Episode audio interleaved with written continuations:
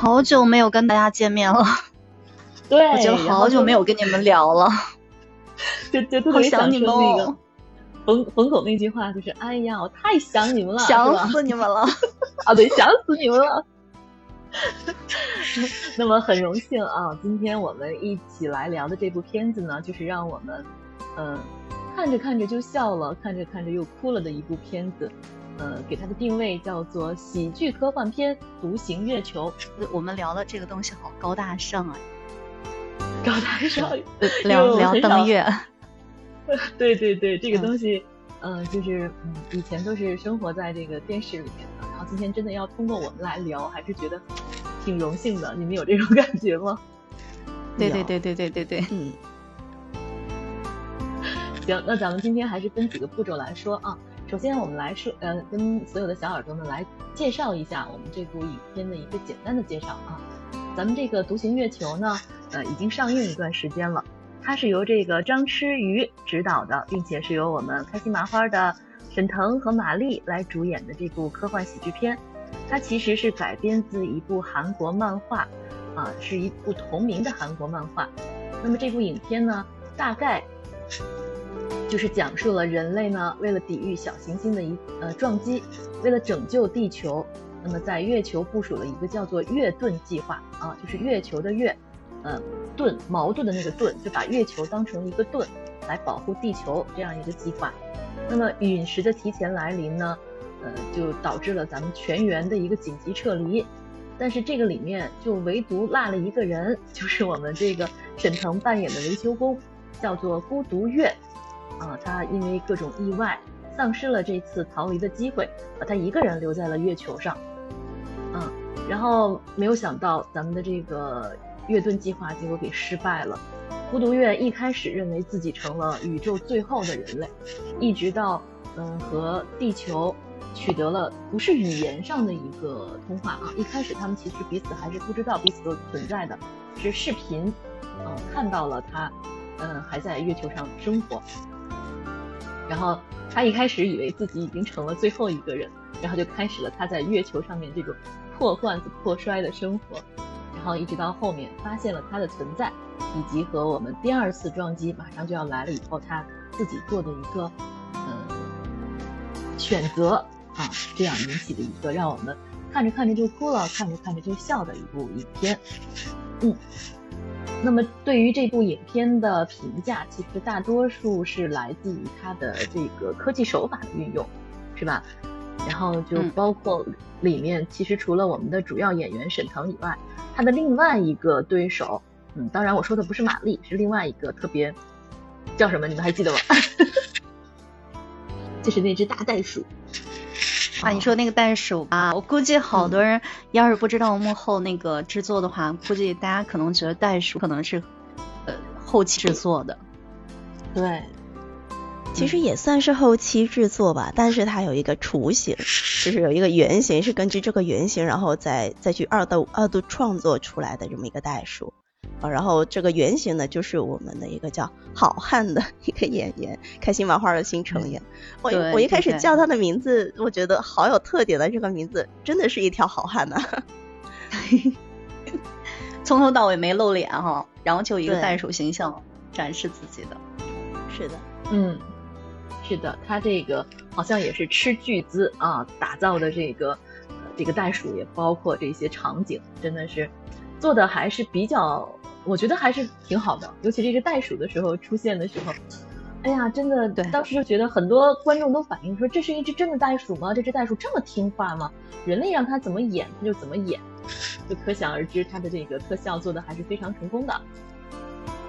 他那个，他说他去，他那个袋鼠的动作是靠后期做上的皮囊，但是他每做的所有的动作模仿袋鼠，他说他有去动物园蹲了将近快小一年。然后每天才观察袋鼠的习性，袋鼠的所有动作，然后回家再去模仿，再去揣摩。嗯，是这样的。然后我们也看到一些影评上面就说说这个真的，呃，为了这个不露脸的 这个表演，我们的这个演员也真的是下大功夫。嗯，可见他们对于这个艺术还是追求极致的。包括我们特效团队在制作这个呃袋鼠的。啊，身上的每一片毛发，都是极尽所能啊，就哪怕是你只有拉大了给特写镜头才能发现的他的一些眼神，包括他眼神里面透过来的对方的形象，他们都不会因为这不是一个特写镜头而把它忽略掉。对，还有他的眼，我我有一想有一个镜头是眼睫毛都要飞起来了，我我觉得那个睫毛都快要飞掉了。对，所以就是细节决定一切。那我们可以看到，真的是非常非常细节。我看到采访他们的时候，他们就说过，呃，就是每一帧啊，我们这个镜头分每一帧、每一帧、每一帧的一个每一帧都是巨资。对他每一帧都要花费二十个小时来做，所以你想想，多少个人在做这一帧这一个图片？所以说他们光这个毛发就铺了，就是五千万根毛发，每一根毛发都是，而且不是整个铺上去，就像我们画画一样，整个画上去啊，不是那样，它是有层次的，一点一点，还有一撮一撮的毛，还有一根一根的毛，哎呀，真的是，对我觉得，真是挺追求极致的，所以出来的效果是非常好。他这个大部分资金也是花在这里了，我感觉花在特效上了，应该是。对，他这个创作整个历时了四年多。嗯，是这样的。那好，我们进行了这个影片大概的介绍，然后我们再来说一下他们里面的演员吧。神马组合。这这其实我一直。我一直都被他们两个之前演的一些那些电视剧代入很强，就是看到他们两个的那些嗯表表现哈，我觉得第一代入感还是之前的电视可能更优秀一些，但是这部剧整体下来的给观众传达的一些那种心理震撼，我觉得能达到我的预期，我个人是挺喜欢的。对于那些观众们，包括一些网评的一些人对于他一些讽刺呀什么的。我觉得大家抱着去看看的心态就可以了，没必要说那么认死理的去挑他的那么多可有可无的毛病，真的。我还是挺认可的。他的定位本身就是喜剧片嘛，其实看了以后能够放松心情，就是一个成功了。所以我觉得沈腾和马丽的组合，我还是非常非常喜欢的。尤其是沈腾啊，这个沈腾其实一开始都不认为他长得有多么的帅气，一直都觉得他是走的这个谐星的路线。但是当他参加 这个这个这个这个节目啊，这个节目就真人秀节目的时候，拿出来他年轻时候的照片，我的天呐，哎呀，真的好帅啊，好帅啊！他他拍这个电子电视的电影的时候，他一直在跟那些后期的人说，能不能给我拍的角度。尽量显瘦一点，能 棱角分明的。其实他拍完，然后效果，他说他跟那个马丽他们两个就是说，嗯，咱们两个在一块儿拍，几乎就看不出来咱俩谁是谁了。他俩都可肥。他一出场，我就说沈腾是不是又胖了呀？胖了 胖了，真胖了。胖了第一感觉就是，嗯，胖好多。我觉得。看出他胖来是他们两个在开着车去追赶那个太阳光呃太阳阳光的时候，然后他脸上那个肉横着在那抖，是胖胖呀，人到不过大家对他的喜爱，嗯，更多的还在于他那张嘴，只要一开嘴哈，一张嘴，然后给大家带来很多快乐，真的，对，每一句话都是一个梗。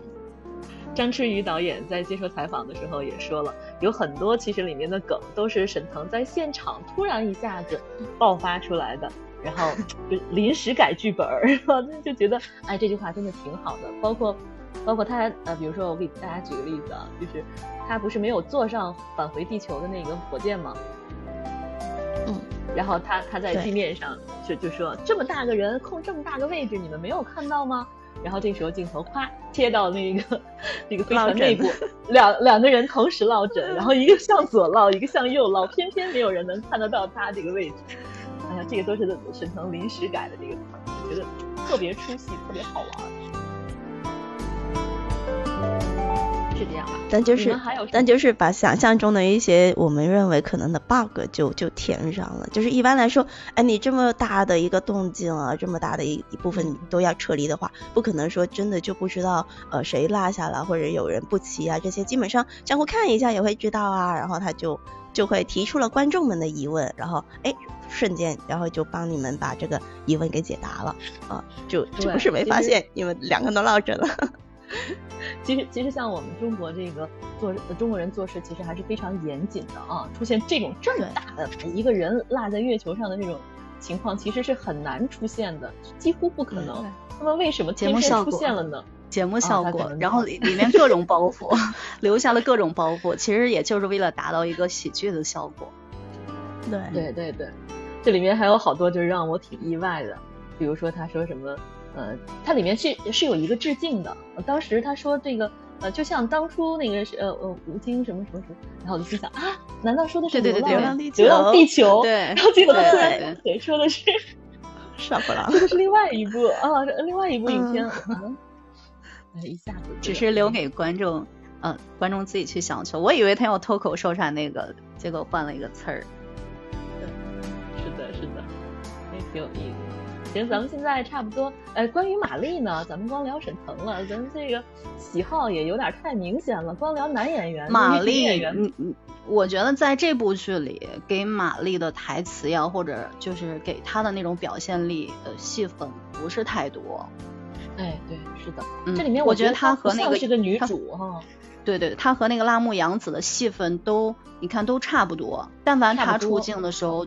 也有她，所以她在这里边的戏份，这个独行月球真的就是孤独月的专场，跟那个袋鼠，对，就双男主的戏啊。当然这个这个也不能说双男主，也可能那只袋鼠是哎是女的吗？也不一定，双男主的戏。对，在这里边没有说他的性别啊，他是男的，因为沈腾不是扮演成一个女袋鼠去勾引他来的。对对对，是男。哎，对对对对对，这个这个细节给忘了。对，是，然后你想这两个孤独的，呃，一个人一个袋鼠，然后就被落在这个月球上。其实对玛丽的印象深刻的，在这部戏里面，就是她的两次摁钮，就是摁摁这个摁这个钮。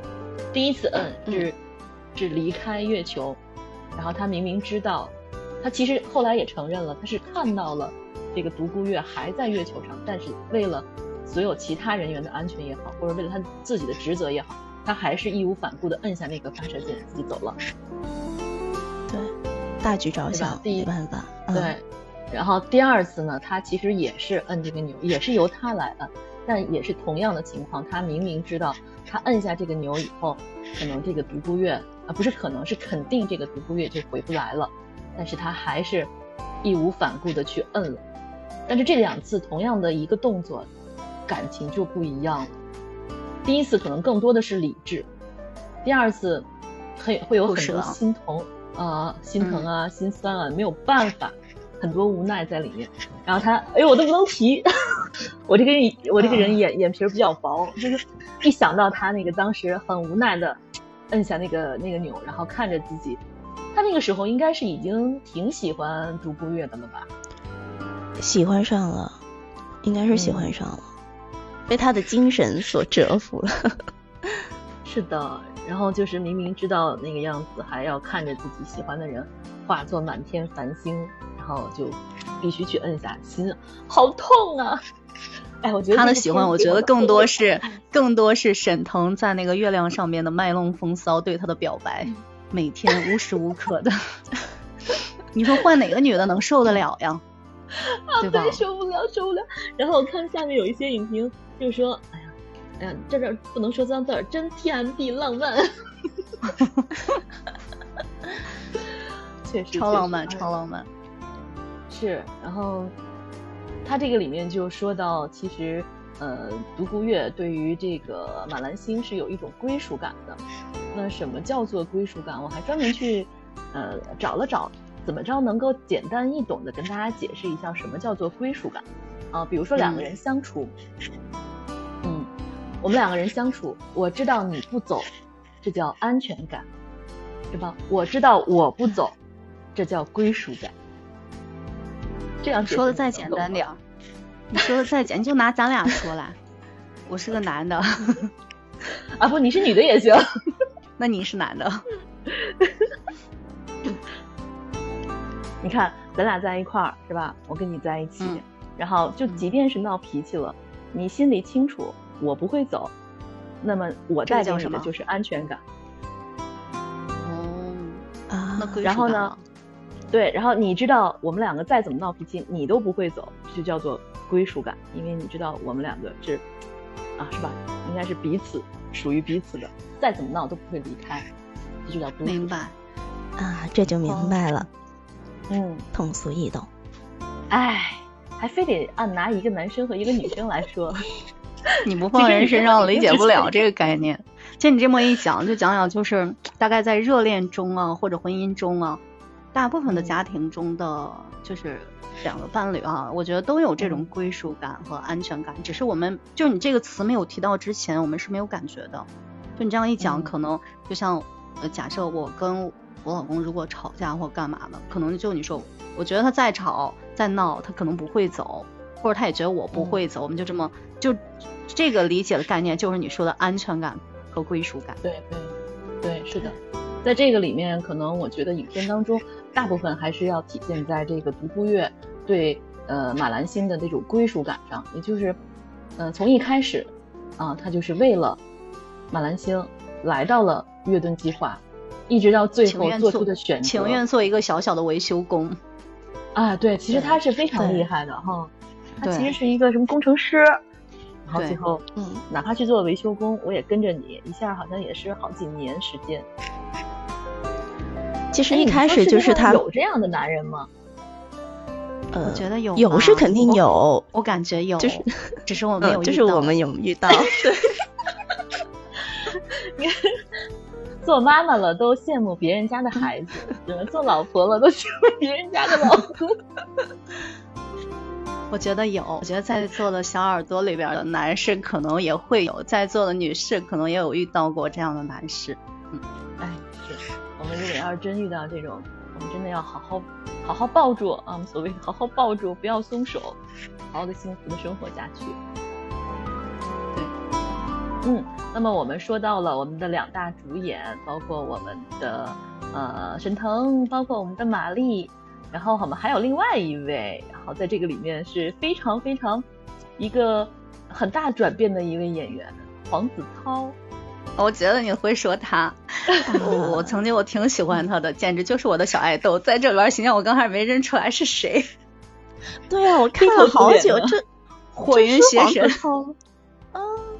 啊，他为了这部影片其实牺牲还是蛮大的呀，这这是好导演给他安排的角色，导演给他安排的角色。我觉得有人问他了，有有人问他，就是你为什么要愿意接受这样的形象？他其实讲了，就是他说，呃，作为他来说，如果能参演这个电视，不管给他什么角色，不管给他多少戏份，他都觉得非常荣幸。是的，其实演员们之间也是存，不是像我们想象的那种啊，就是多少钱呐，多少这个佣金啊，或者怎么着才让他们走到一起的。其实人和人之间的吸引，大部分还是因为志同道合。是吧？然后，嗯，钱是一部分，但是只有同频了，然后可能合作才会更愉快，也才会说出来。像我们黄子韬说的那样，不管什么，你只要给我个角色，哪怕我那个我也要过来，我也愿意给你捧场。觉得这就是人和人之间的一个相处和一个人一个认可，因为他非常认可这个团队。对，他这个形象非常颠覆我所有的粉丝。对，从从这个认知，对，是从这一号艺人变成了一号线艺人啊，真的一字之差，然后这个形象就差了很多。哎，其实，在这个里面，我觉得黄才伦表现的也特别有意思，吹葫芦丝那个哈。哎呀，我听见那个葫芦丝，瞬间让我想起来大学的时候。这个葫芦丝其实，这个凤尾竹真是很好听。你没发现他每次吹奏的时候，都是在非常让人伤感的时候，然后开始奏乐，突然就笑。对，突然就来笑点笑哭，嗯，对，真的是这个样子。嗯，其实长远在里面的表现也是可圈可点的啊。还有包括本来就是卢老师，嗯，对，因为长远本来就是开心麻花一个比较老牌的一个一个组员了，一个成员了，然后他也参加了开心麻花团队的很多很多的呃影视作品，所以他在里面真的是毫无违和感，任何的表演也好，任何的呃动作也好，台词也好，都是很恰当，我感觉就是整个团队能够磨合的很好，很恰当，嗯，对，是这样。包括这个李成儒老师这个出场，哎呀，非常大牌儿是吧？坐着一个那个 轮椅，我当时真的以为是名场 面啊，对，就是有点有点类似那个，是是是是是叫哪一个？我我记不清了。然后就是就是那种坐着轮椅出来的人物，然后满满也是光头啊，对。然后突然一下子，哎，栽下台阶，就是跌下神坛的一个形象啊。是的，是的，然后还有我们的辣目洋子，哎，我们辣目洋子应该是我们至少第三次提起来这个演员了，是吧？对，对，我们聊他聊了好几次了，已经。哎，对，辣目洋子最后呢，在我们影片最后这个，呃，黄才伦送饭盒送错了，然后把那个带呃把那个给刚子的饭送给了你的辣目洋子，然后辣目洋子的饭送给了刚子。刚子吃吃水饺倒没什么，但但是辣目洋子在那儿啃胡萝卜，真的就是。啃萝卜。所以要不然说他剧里剧里到处都是埋的包袱，埋的笑点。对对是的。然后我们现在把演员给大家介绍的差不多了，大家也已经都了解了这部影片大概的演员阵容，扮演的各自角色是哪一些。那么这个这个片子的海报你们看到了？它的海报其实有好几张。你们最喜欢哪一张啊？我喜欢他们两个人，一呃就是沈腾跟马丽一左一右，然后呃沈腾手里面拿着很多气球，像是呃像是气球，实际上是各个星球 那一幕，我觉得好浪漫呀，就是整个宇宙都是他们的一个谈恋爱的场所的感觉啊，好浪漫，是我的少女心，我比较喜欢。他那个带着那个穿着穿着那个宇航服的时候，两个人对视的那种感情，好温暖。唉，女人啊，一辈子离不开一个情字。呃，我我我我喜欢小五说的那张海报，我真的觉得，嗯嗯，好，嗯，真的就是好像全宇宙都是我们 我们的场所，或者全宇宙我都可以不要啊，我可以把全宇宙都送给你，还可以。哎，你讲到这里了。我说，我说你们讲到这里，然后我我看花絮的时候有看到他们在收集那些群演的花絮的时候，有一集就是，呃，他就是在月球上的所作所为不是感动，呃，他们在地下防空洞的那些人嘛，有点是哭戏，就是他们所有人要哭嘛，然后导演让他们随意发挥，我有看到这点花絮，里面有个彩蛋，导演说你们可以随意发挥，他们在拍摄的时候。呃，其他演员都在那个看这边的摄摄像的，从通过摄像能看到他们。然后站在最后排，竟然有一对小情侣，两个人在亲吻。嗯，你可以回去看一下花絮。然后导演说：“哎呀，这这绝对是真的情侣，好像是在就是在相相拥着相吻，然后正好被拍摄到。然后还有还有一点就是站在最前排的一个小姑娘，那小姑娘才九岁。”站他旁边那个是他真的妈妈，然后他们两个哭的，他说到这个哭戏收场的时候，这一群群演里边，这个小姑娘她哭的收不住了，就哭的非常疯狂，就吼不住了，太入戏了。哎，入戏太深了是吧？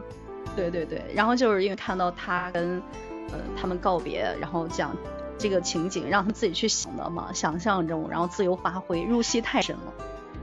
嗯，是这样的。嗯，那我们说完海报，就是这里面你们有没有想给我们这些无论是看过的还是没看过的，呃，这些小耳朵们，呃，分享一下你觉得里面特别经典的或者对你感触最深的场景、台词，哪怕是 bug，然后跟我们大家说一说呗。我其实很喜欢他们两个名字的设计，嗯，就是男主叫独孤月。就是一个孤独的月亮，然后女主是马来星，蓝色的星球其实应该就是代指我们的地球吧。然后到最后是我们这颗月球，无论是一开始的月盾计划，就是拿月球来做盾牌来保护地球，还是到最后，呃，他为了最后那颗那颗陨石派加去牺牲自己，最后形成的一个光环去守护我们的地球。其实讲的都是我们的男主沈腾用用他自己的一个方式，从进入到而这个月盾计划里面变成了一个小小的维修工，最不起眼的维修工，然后到最后为了整个人类，包括。呃，我们的女主其实她她，我觉得她不是真的想去拯救全人类，她是想拯救自己心爱的女主，所以我好喜欢这个名字的设计。对，她她说话的时候好像也说的是我为了保护你，保护你们是吧？他先说的是你，然后你们，对，对对对，哦，嗯，磕到了，好甜。那喵呢？喵，你的印象比较深刻的，想要跟我们分享的情景是哪些？我印象深刻的这里边有一个观点，就是我在想，因为好多人就都在讨论关于这个道德绑架，然后说，呃，他在最后去拯救人类的时候，因为是地面上的人给他发出来的指令，然后在这里边他有照做，然后好多人就去，我也在想这个问题，假设这个问题发生到其他人身上，或者发生到我们身上，我们会不会去执行这个命令？好多人在说这个道德绑架这一件事情，然后也有人在讲，就是呃用个人的利益去牺牲拯救那么多人，有些人说是值得的，然后有些人说是不值得，不值得去这么牺牲。嗯。哎，你说这个问题，我就突然想起来了，我们心理学上曾经讨论过一个问题，就是当呃发生意外事故的时候啊，比如说有平民百姓。有关企人员，然后还有各种什么什么大咖一类的人物。那么你只能救一个人，你会救谁？灵魂拷问。当时就引起了一场这样的讨论，就是大家说，嗯，那我要救这个价值最高的人。那么有些人就会跳出来说，啊，你要救价值最高的人，难道乞丐的命就不是一条命了吗？那你那那如果要是说你只救这个价值最高的人，那我们以后是不是每个人出门的时候都要头上戴一个我价值多少，我的官衔是什么，或者是我的地位是什么？那以防我出意外的时候你要先救我，那那就相当于给人贴标签了。所以这个这个东西就是怎么看都有道理。最后呢，给出来了一个最合适的答案，或者说是最理性化一点的答案，就是谁离得我近我救谁。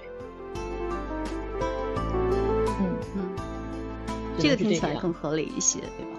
对我，我就是不在乎你，你对这个世界上贡献有多少，就是因为你离我近，我救活你的可能性是最大的，所以我就救离我最近的那个人。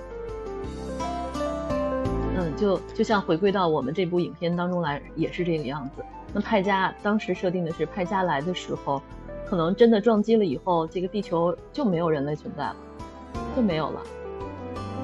所以即便是。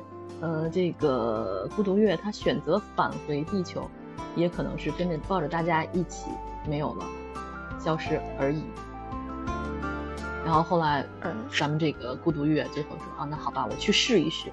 其实他在试一试的时候，他也不知道最后的结果会是什么，但是他愿意去试，愿意用它来保护一下，或者去尝试着保护一下地球人。我是这么理解的。嗯。对而且我觉得吧，因为他在影片中，他一度以为自己是最后一个人类，他以为 上一次月盾 计划的失败，然后整个地球都已经没有了，所以到后面其实他跟袋鼠的这种各种摩擦也好，打闹也好，其实都是有一个根本的他的目的，就是他想去死。他不想活着了，对他觉得他自己一个人真的是太孤独了，真的是应了他自己的名字独孤月，就是他在月亮上面的独孤孤独的一个人，所以他很难受。所以现在让他在呃整个大环境里面，就是一个整个地球跟他自己来比的话，如果地球都不存在了，如果地球里面真的没有其他的人类了，他自己本来就不想活，那如果自己。活不下去，换得来的是整个人类都能够生存下来的话，或者说有更大的概率能够存活下来的话，那我我觉得站在他这个人设里面去做这个决定是完全立得住的，没有任何问题。就是他他在做这个决定的时候，我已经知道他肯定会去答应的。是，是这样的，是这样的。嗯，哎，你讲到这里，我又想到那个袋鼠那个镜头了。就袋鼠刚出来的时候，我以为，哎呀，好不容易有个就是存活的生命，然后能给他一些希望，让他能在太空中多活一些日子，因为他不是就你讲嘛，非常沮丧，就不想活了。但这个太袋鼠刚开始出场，实在太出乎人意料了，把他给揍的，我都想隔着屏幕打这只袋鼠。但是仔细想想，他给他。对他给的也有铺垫，就是让前面我看着有多凄惨，后面看着有多温情，然后有这样一个反差，然后事后发现这个袋鼠啊，这么这么演下来也挺好的，有一个这样转变。嗯，是的。你说起那个，我想起来那个袋鼠，不是它尾巴去扫那个线，然后让让独孤月以为地球那边联系上了吗？那里我其实就在想，要是哪一天，然后独孤月发现是这个袋鼠弄出来的动静，而不是真的联系上的话，他还得有多绝望、多崩溃啊！所以到后面他真的发现了这个事情的时候，我都能想象他整个人都是。整个世界对他对他而言，整个世界都坍塌了，他所有的东西都没有的那种感觉。我当时也是感到很绝望。虽然我知道地球上面还有很多人在看着他，在陪着他一起度过，但是但是我站在对吧？对对对，我站在独孤月的我站在独孤月的角度来想，我真的好难受。我那时候真的看哭了，我觉得啊，怎么能让他接受这样子的一个事情？他们快点联系上吧，真的联系上吧？我真的好着急啊，那时候。嗯，是这样的。然后其实 这一段说到这儿的时候，我觉得那这一段的处理还是很感人的。就是当我们地球上这些人类知道我们的月球上还存活着一个人的时候，我们没有办法，是吧？让他知道我们地球还有人，他已经绝望了。他发现了他的这个所谓的联系上，只不过是袋鼠尾巴扫出来的电路接触不良的声音，并不是地球真正的呼救声的时候，他那个时候真的很绝望。然后地球人类怎么样让月球上的他知道我们地球上还有活人，还有生命，还在关注着他呢？然后他们就是集了所有的能发光的一切东西，然后给月球发送了这样的信号，就是拼的那个字。这里很违和了，你知道讲到这，月球上能竟然看到地球上的字，这这这，看到这里，其实我觉得这个。这个设想是挺好的，挺美好的，最起码给他一点点生存的希望。但但是这个这点就是情景好扯，就是你能说形成一个光点还算还算能说得过去，你说形成的一串字的话就真的过分了，我觉得。哎，我觉得这个嗯，是不是人家戴的那个头盔是吧？是有这种什么望远镜特殊科技啊。好吧，好吧，我我们说不定以后能有这样的头盔，是吗？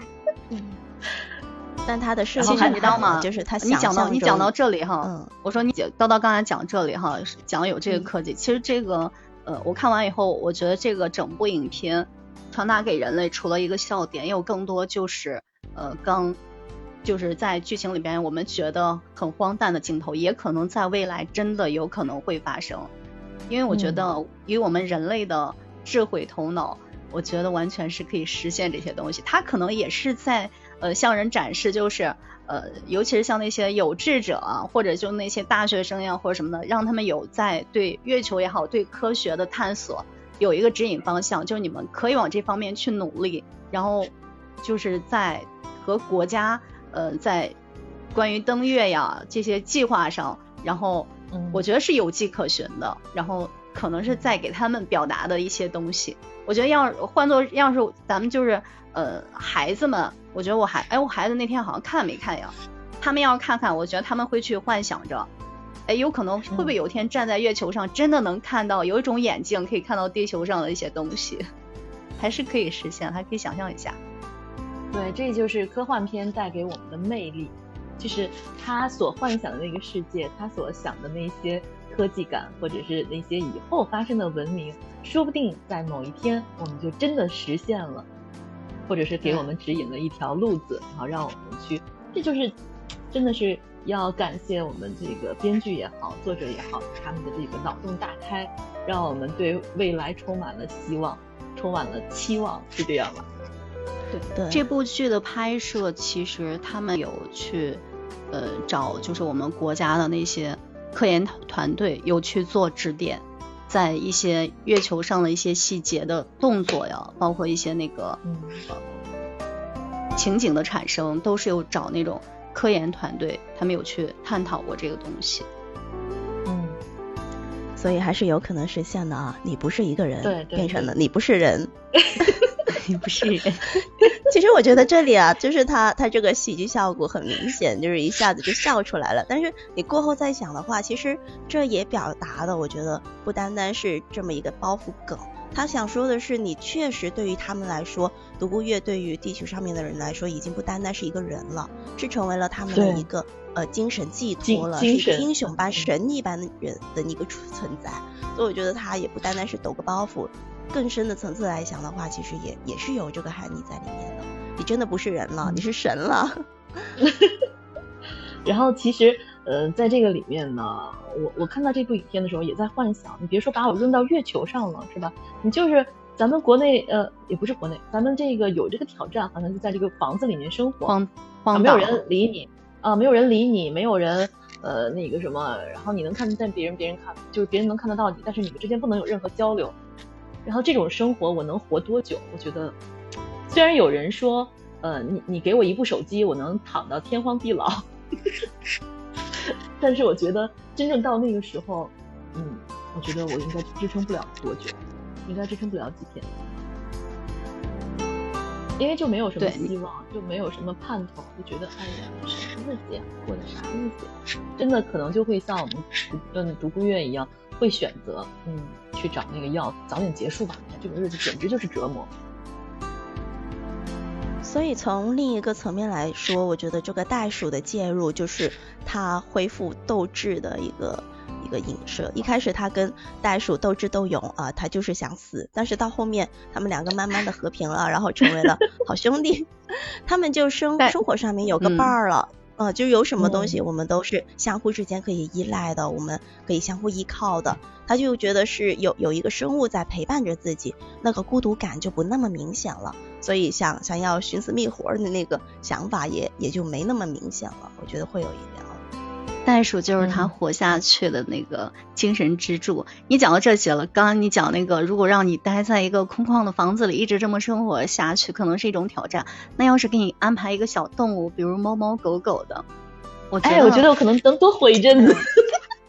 这个电视其实结束完以后，好多人都在讨论，就是如果把自己置身于一个嗯孤独的一些环境中，呃，或者就是有一些那个。比较宅的一些宅女宅男，他们在家里很多都养小动物。我觉得如果没有动物的陪伴，他很就他宅不下去。嗯，是这样的，所以我所以我养了两只猫。你是你是独居老人吗？养两只不？但我觉得养养宠物真的可以可以解压，真的挺挺挺挺好玩的。然后我我们家小母猫前一阵儿，呃，两个礼拜前吧，刚刚生了一只小猫。然后这两个礼拜我都一直跟这只小猫在一起，跟那个我们家小母猫一起照顾小猫，真的。哎呦天呐，觉得好温暖，好治愈。这这只小母猫呢，它天天会把这小猫叼到我的枕头旁边去睡觉。然后每天你睡觉睡醒了，一转头就看见我最爱的人，就是我们家姑娘。然后我们两个中间睡着一只大猫，睡着一只小猫，然后脚底下睡着一只小公猫，那种那种感觉。他知道你是老师啊，对，一张床上，然后说睡睡着我所有我最我最重要的人，然后真的那种感觉就特别踏实，特别舒服。所以，哎，真的，嗯，所以大家如果要是养养着宠物的铲屎官们，就好好善待我们的宠物。如果没有养，这个因为各种原因没有办法养宠物的，如果我们看到在外面的猫猫狗狗，其实还是可以照顾它们的，对吧？嗯，是的，是的。我的后备箱就常年就放着两桶这个猫粮，如果发现猫，然后我就随时就会给它们吃点儿。但是我发现我好像我好像更换的比较不太好，它们现在不太喜欢吃了，是不是不太好吃了？我得换一批了，吃腻了，吃腻了，得换个口味儿。能吃腻。嗯，是，然后我们刚才谈了，呃，这个抵御，抵御这个，这叫，嗯，孤独感，是吧？其实还有另外一个抵御孤独感的一个特别重要的良方，我们除了陪伴以外，还有就是希望，你们觉得吗？对，哦。对他塑造独孤月这一个月球明星，其实就是给地球上面的人一种生生存的希望，就是觉得，哎，他那么艰难、那么困苦的情况下，他都能这样子生活着。那你们呢？你们还有亲人的陪伴，还有那么多的物资，还有那么多的生活，你们也得好好积极向上，就是给人一种希望，让他们去去乐观积极的生活起来。嗯，对，其实当时这样一回想，就是当时的状态是在嗯地下。就是躲避的那些人，他们已经没有生存下去的意志了，已经。嗯，他们过一天和过十天其实都是一样的，都不能上到地面上来，是吧？然后也没有任何的希望，然后就得过且过，甚至他们之间交流的话都已经很很颓废。然后，但是我们在这个时候，我们看到了小女孩，是吧？手里捧的那棵植物，然后，然后发现了我们月球上生活的呃独孤月的时候。一下子，人们就又燃起了希望，都都把所有的希望哎站哎，他在月球上他都能生活，更何况是我们地球呢，是吧？对，这个大家就一下子就有了希望。那么对于独孤月来说呢，其实我觉得第一第一个给他希望的人还是马兰星，但是不是他的人，而是他的照片。我觉得第一个给他希望的是他的门。他为了炸的那个门，做了多少个排列组合去解他的密码？整个你看到他那个仓两边的那个黑板都写满了，全都是排列组合。所以他好忙，他没有时间去想着要去一了百了、放弃啊什么的。对对对对对，我我我是对他印象深，是他把那个呃弄了一个假人是吧？然后把那个照片马兰奇的照片放在这个假人头的位置上，然后天天跟他吃饭、聊天、说话、聊天。对。那个番茄酱哦，我不能想。然后就觉得这个其实对于他来说是给他的一种希望，然后更然后发展到后面就是我们袋鼠用尾巴扫出来的那种联系上的那种电子音，也是他的一种希望，所以他才一点一点一点一点，哎，当真正跟我们地球取得联系的时候，才会做出那些举动。他本身就是工程师，然后去修一些能够返回地球的一些。飞船也好什么的，他才特别活力了。前面前面可能是搞笑，后面就是充满希望的感觉。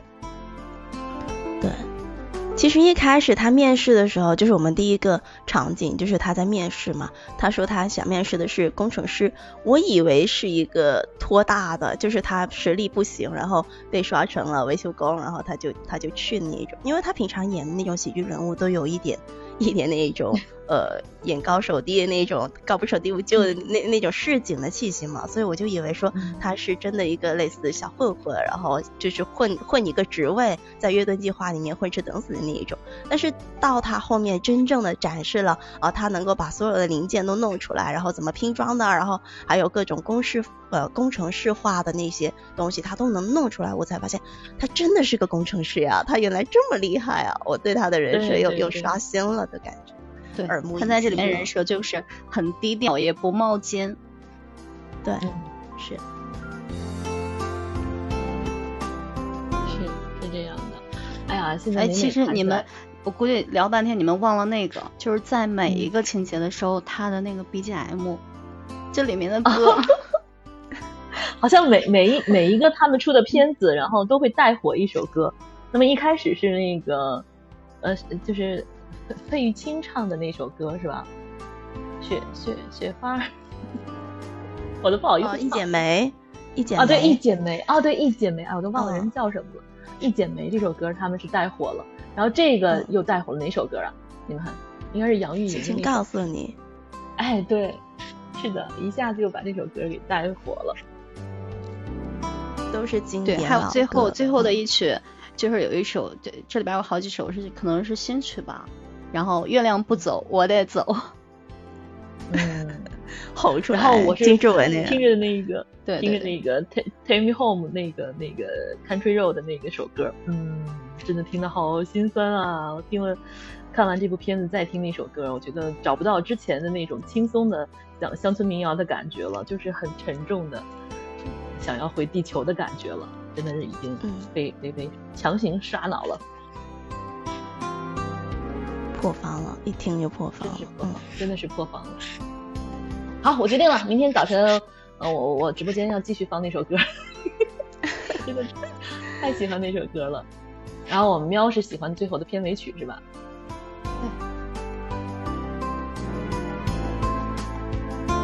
好，我们看现在已经到了一点十七分了，呃，那么各位听众朋友啊，咱们这边是呃绝对领域电台的影视圆桌时间。嗯，欢迎大家点击我们主播头像进行关注，也感谢大家能够关注我们第一号麦位的我们电台的官方账号，可以收听往期的节目，还有收看我们的直播预告，同时可以加入到我们的互动粉丝群绝对领域 FM，我们每周四中午的十二点和每周日上午的十点钟都会有我们的直播专场。今天我们讨论的是这部喜剧科幻的影片《独行月球》。嗯，那聊了这么多，咱们打个分吧。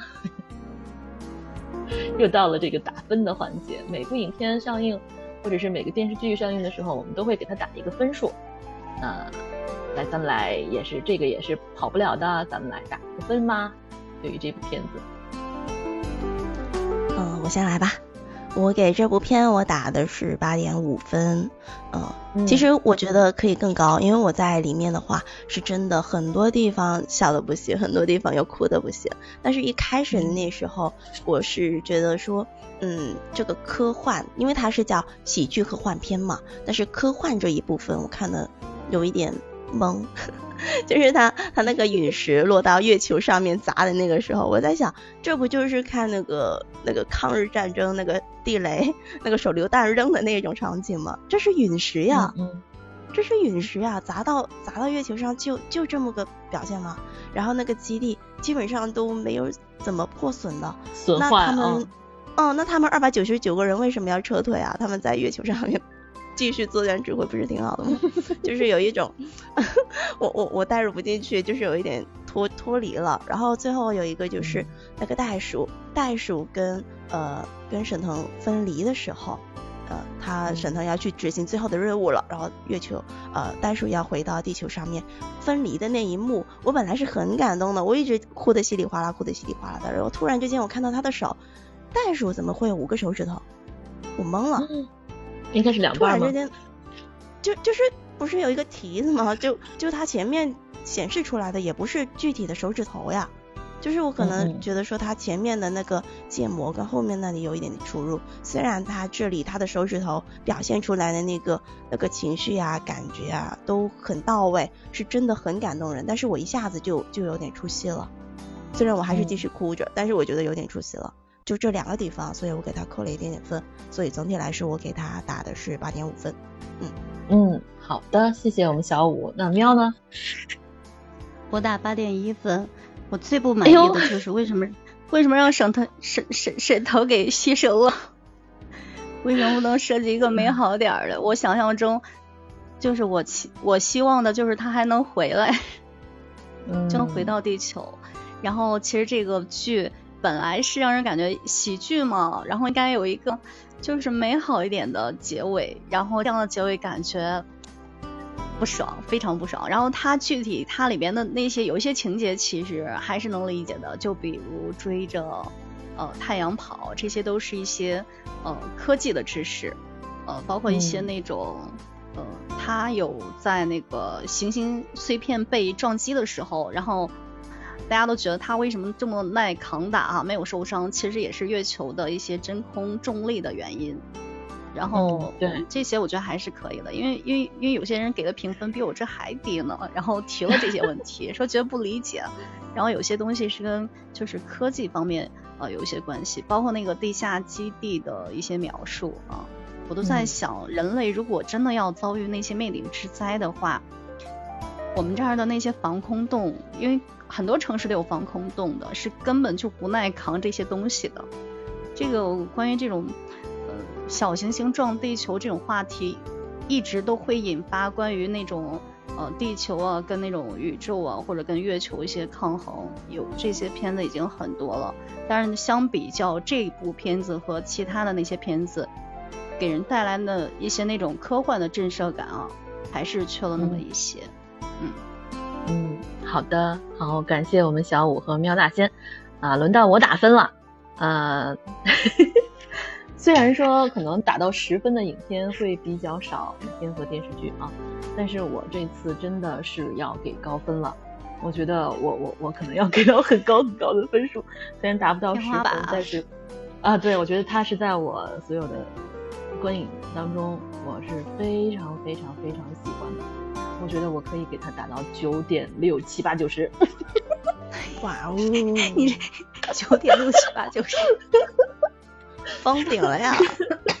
对，这是我的封顶的作品，我就觉得特别特别喜欢。嗯，因为我是金牛座的嘛，我做事比较认真。然后从这个认真的角度上面来说，我真的是从他这个袋鼠的这个制作上面，我非常非常非常认可这个团队，我特别特别喜欢啊。然后至于小五刚才说的他的那个。呃，是不是呃这个有 bug？就是关于他的那个那个那个手手的那个那个位置是吧？嗯，其实我当时也注意到了，但是我是这么想的，我不是给他要加分的意思啊，我只是把我的想法跟你说一下啊，因为因为不可能给他做一个适合他的太空服，他穿的是人类的太空服，所以他的手可能只是塞在人类的太空服里面罢了，但是他的外形肯定是人类的手。我是这么想的，所以我没觉得他那儿出戏。我是这么这样理解啊，嗯，对啊，因为可以可以理解。他他，你想换个角度理解啊，呃，对他不可能是穿着有他自己的太空服，他也就是把人类的太空服给他塞进去了而已。啊，能塞进去还不错。有的，所以我是这么想的，嗯。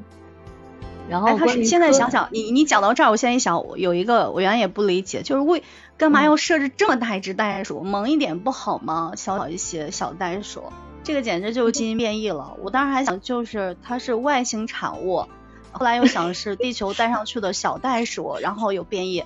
这么想来，他是为了给它穿太空服设置的 这么大，要不然太小了，太空服也穿不上。其实袋鼠的正常体积就这样。这是正常袋鼠的一个正常的体积，就差不多成年袋鼠的。它太彪悍了，关键是。对，那叫金刚鼠里面里里面这个细节真的做的特别特别细节，就包括他在踢沈腾那一脚，我们看到的时候可能就是一瞬间的，还可能就是连一秒钟都不到的镜头就踢了他。但是我不知道你们有没有发现，他真的是用尾巴在支撑身体，然后拿两只脚起来踢的沈腾。这个就是动物界当中袋鼠的袋鼠的本性，对对，所以我就觉得哇，他做的这个真的从细节来说，我特别满意他们的细节，所以我非常非常喜欢他们的后期团队。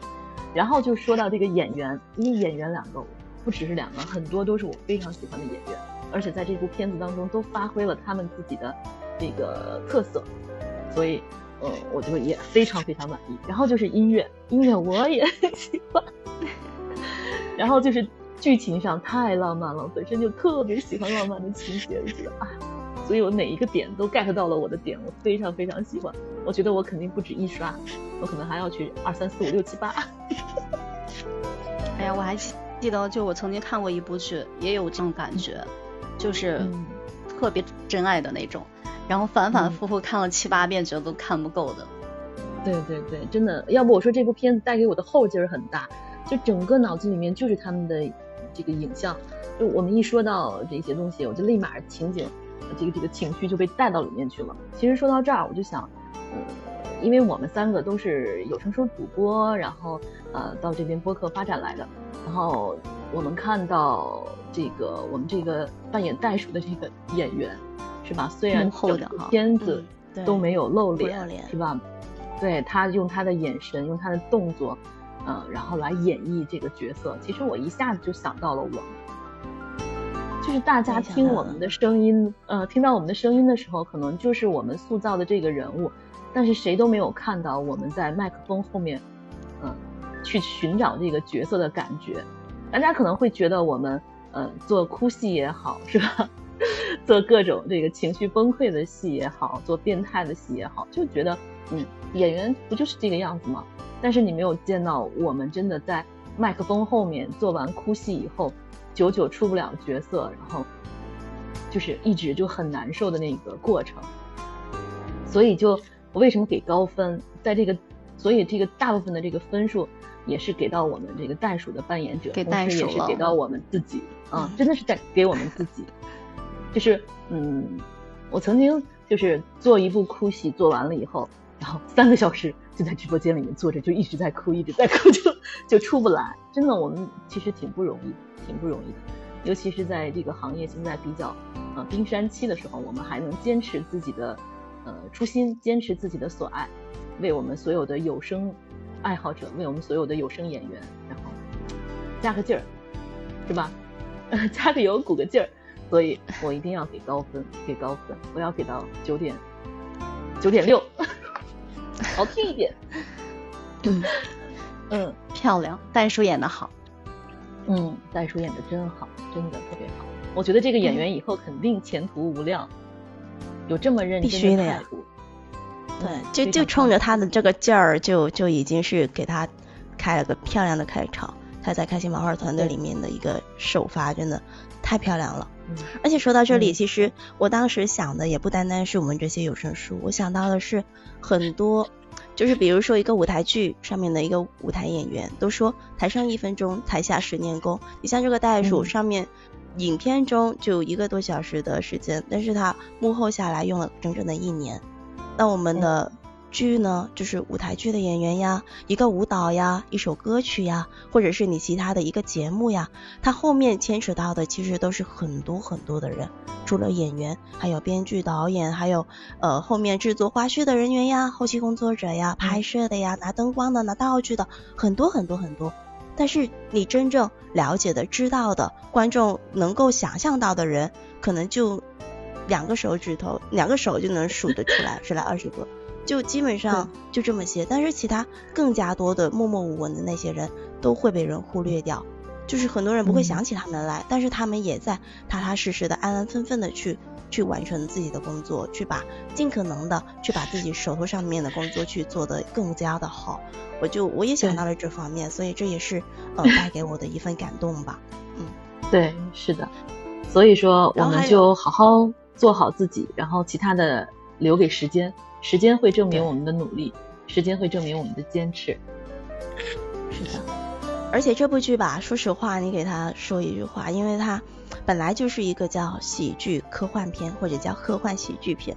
其实我当时跟我老公讲，我想看这部片的时候，他很不理解的，为什么沈腾和马丽就是很明显的一个喜剧演员，为什么他们要找这样子的题材？因为在我们的印象中，科幻片都是比较严谨的。然后都是嗯，有点有点严肃、有点古墓的那一种。但是你跟喜剧搭在一起，我我老公当时就说：“这不是胡闹吗？为什么要这样子来弄啊？”我觉得有点不理解。老公当时候就是不理解。但是当他跟我一起去看完的时候，我问他觉得嗯怎么样？他说嗯还可以吧。就是我觉得从我老公听出来说还可以，已经是非常高的评价很难了。对，因为它要求也比较高。其实你能够把一个所谓的喜剧片跟科幻片合在一起，说实话，肯定多多少少会有一点出入。就像我们刚刚的，呃，有些细节不理解呀，他为什么这些字能够显示出来呀？其实也是，嗯，科幻片跟喜剧片的一个磨合期，把它们融合在一起是真的不容易。但是你也能有很多的合理的理由去解释，比如说刚刚哦，我想我想那个袋鼠的手，我想不通，哎。叨叨就给我个解释了，哎，原来是可以的。比如说那些字，那不可能在月球上看到呀。然后喵又说了，哎，其实也是可以的，说不定我们现在的技术不行，以后的技术谁知道呢？是不是？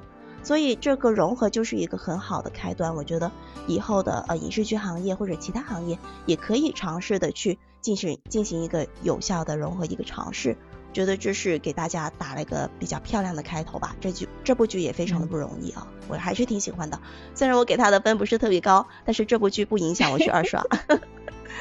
嗯，大家再见啦！大家再见，周日见喽！周日上午十点钟，拜拜，各位小耳朵们。